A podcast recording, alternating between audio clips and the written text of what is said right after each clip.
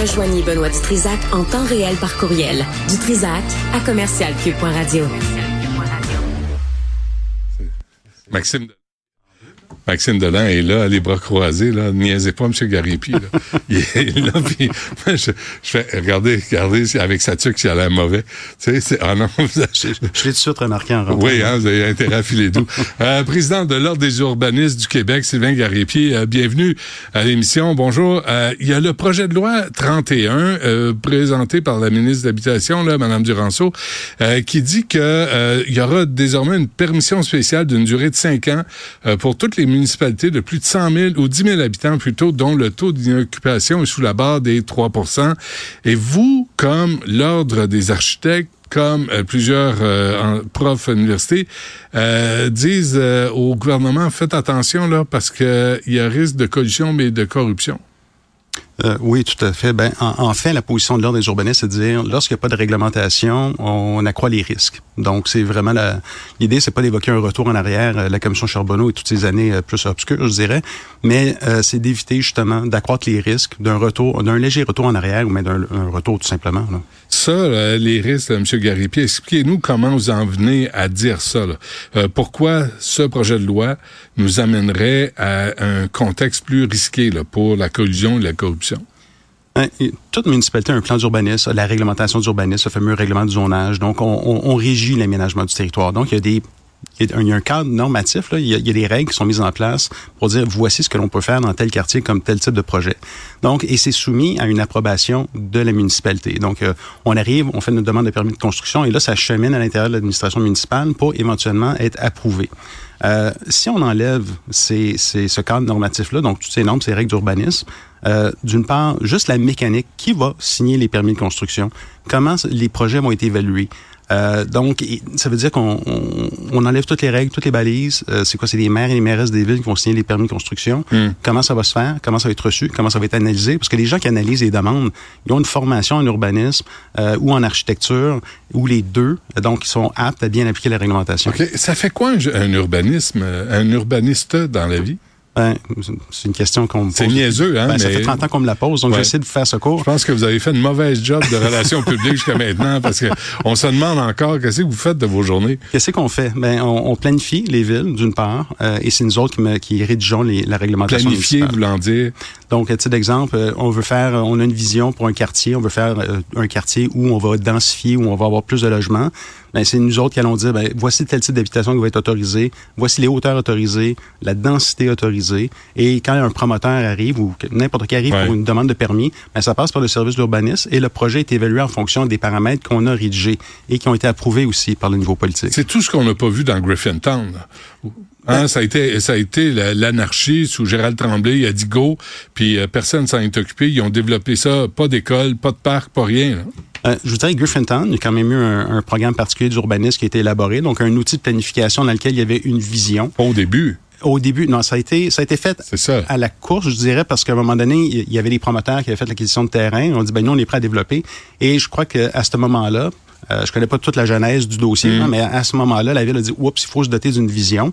Et ça a été une vision qui a été faite assez rapidement, mais minimalement, il y avait quand même un document de planification, il y avait quand même des règles d'urbanisme. Imaginons Griffintown sans cet encadrement-là. Donc, si, on, si certaines personnes disent ben, c'est un peu du n'importe quoi aujourd'hui, ça, c'est une appréciation qui est, tout à fait personnelle. OK, comme urbaniste, là, vous, allez, vous pouvez me dire c'est du n'importe quoi. Griffintown. Euh, ouais, c'est pas mon rôle de commenter la qualité des projets, mais j'entends les critiques qui pas sont... Pas la qualité des projets l'état du quartier.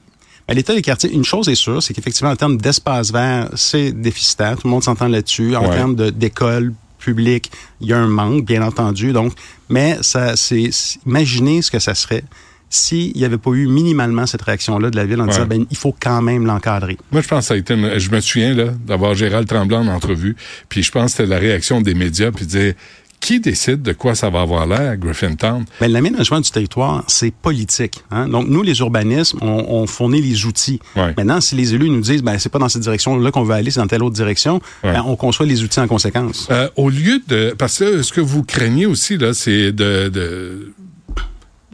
d'abolir toutes les règles, puis d'avoir un tu sais, comme dans le bon vieux temps, des, des enveloppes brunes d'un promoteur, tu sais, comme à Laval avec Gilles Vaillancourt, puis euh, d'avoir des, euh, des passe-droits.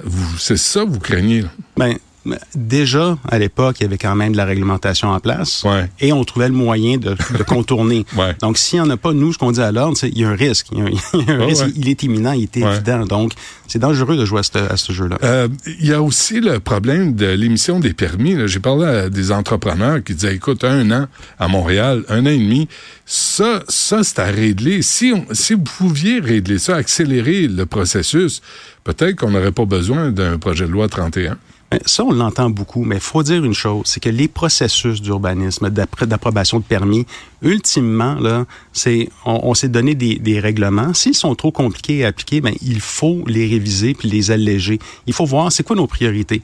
Et les processus d'évaluation de permis, là, ça demande des ressources aussi. Fait que des fois, dans certains cas, c'est vraiment un manque de ressources en interne. Donc, l'étude des dossiers se fait de façon beaucoup plus longue. C'est pas nécessairement à cause de la réglementation d'urbanisme. Donc, il y a une question de moyens. Mais des fois aussi, la réglementation, elle est compliquée et ardue. vous vous traînez pas les pieds. Vous dites pas, Ah, aujourd'hui, j'en ai fait un, je suis essoufflé, euh, j'arrête ça là. Ben, moi, écoutez, c'est pas une question on se traîne sur les pieds ou pas. C'est, à un moment donné, il faut qu'il y ait une volonté politique de changer les choses. Euh, c'est, comme je vous disais, l'aménagement du territoire, là, les règlements, Ouais, c'est, il y a bien là. des façons de travailler. Là. Oui. Tu sais, euh, moi, j'avais un frère qui travaillait euh, à l'évaluation en ville de Montréal. Il m'en racontait. Il y en a qui se traînent les pieds, il y en a qui font un dossier tu sais, de temps en temps. Il y en a. Il y a, il y a peut-être un appel parce qu'il y a une crise du logement. Oui. Il faut réagir à cette crise-là. Mais cette crise du logement-là, elle n'est pas nouvelle. Donc, ça veut dire qu'on se traîne les pieds dans le dossier depuis plusieurs années. Il y a Ouais. des enveloppes budgétaires pour le logement social et abordable qui, qui traînaient entre Ottawa et Québec. Euh, ça, là- là-dessus, là, C'est euh, c'est très, très, très politique. Ouais.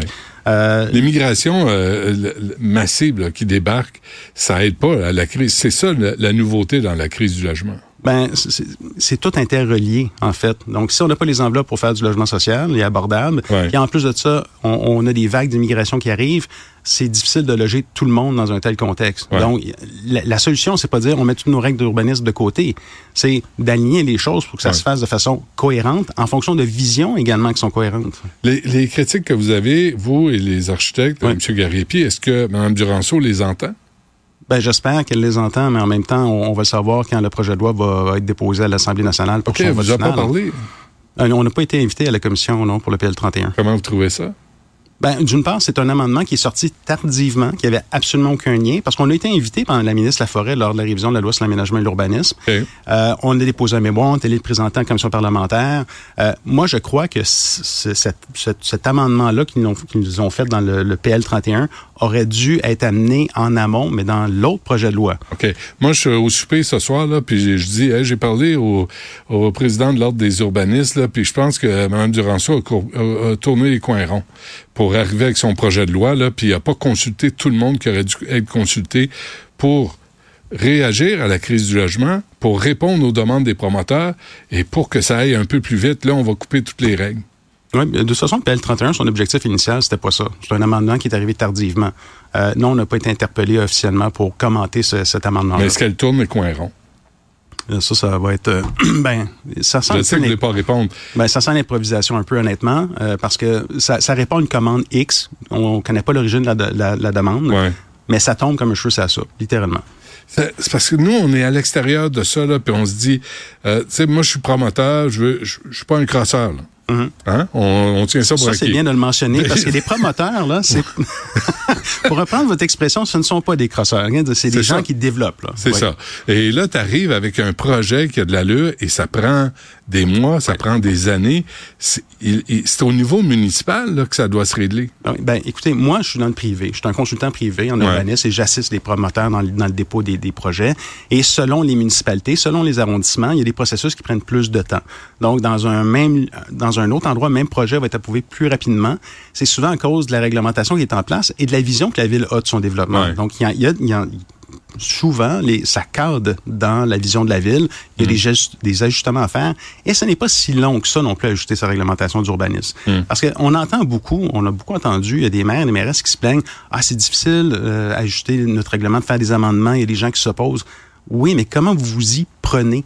Euh, parce que c'est pas compliqué euh, amender un plan d'urbanisme. C'est pas compliqué réviser Ouais. ses visions. Puis c'est pas vrai que ça prend trois ans à chaque fois. OK, dernière affaire, Oui. M. Gariepi. Où est-ce que vous aimez travailler? Où est-ce que vous détestez travailler? Dans quelle municipalité? J'aime travailler partout. Ouais, c'est ce que je m'attendais à ce genre d'affaire-là. Hein? Monsieur Garépi, merci. On va suivre ça, le projet de loi 31. Il faut réagir à la crise du logement, mais il faut le faire comme du monde aussi. Il faut le faire de façon cohérente. Ouais. Tout à fait. Parfait. Merci. Bonne chance. Ça merci.